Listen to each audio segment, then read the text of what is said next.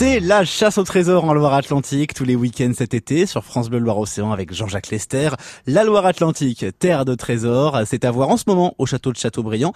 Et Gilda Salin, chargée des collections numismatiques au sein du Grand Patrimoine de Loire-Atlantique, a créé cette exposition et vous présente un de ces trésors remarquables découvertes chez nous. Aujourd'hui, le trésor de Pansé. Eh bien, on est tombé dessus tout simplement par hasard. C'était en novembre 2002.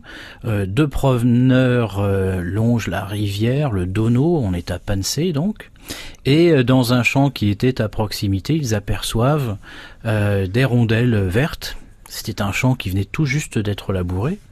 Et en s'approchant et en ramassant les rondelles qui étaient à même le sol, ils se rendent compte que ce sont des vieilles pièces. Et euh, geste naturel, mais je dois le rappeler que c'est un geste qui n'est pas conforme à la réglementation française, ils ont commencé à creuser. Et oui, parce qu'en France, on a le droit de trouver un trésor, mais vous n'avez pas le droit de le chercher. Vous n'avez pas le droit de creuser avec l'intention de trouver. Bref, ce geste naturel, plus ils creusent, plus ils trouvent de pièces. Et ils finissent par trouver une première poterie, d'allure euh, euh, rouge et cette poterie était brisée par les labours. Donc en fait les pièces, les premières pièces venaient de cette première poterie. Et juste à proximité, il découvre une autre poterie, mais cette fois-ci dans une pâte grise, c'est typique de la région de Vannes. Nous sommes au IIIe siècle, à l'époque gallo-romaine. Et là, en revanche, cette poterie était complète, elle était intacte. Et au total, cette, euh, cette euh, poterie, à elle seule, pesait déjà 60 kilos.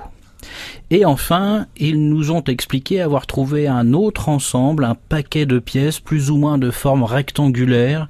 Ils ont cru y trouver quelques morceaux de bois. Donc on se demande si c'était pas en fait un coffre dont les éléments organiques évidemment avaient complètement disparu.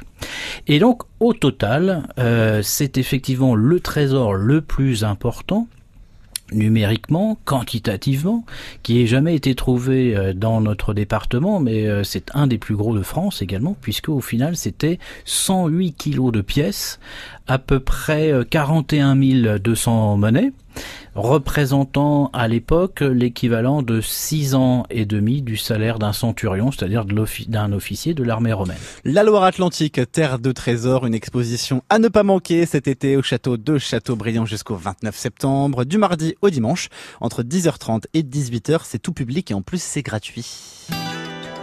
France Bleu.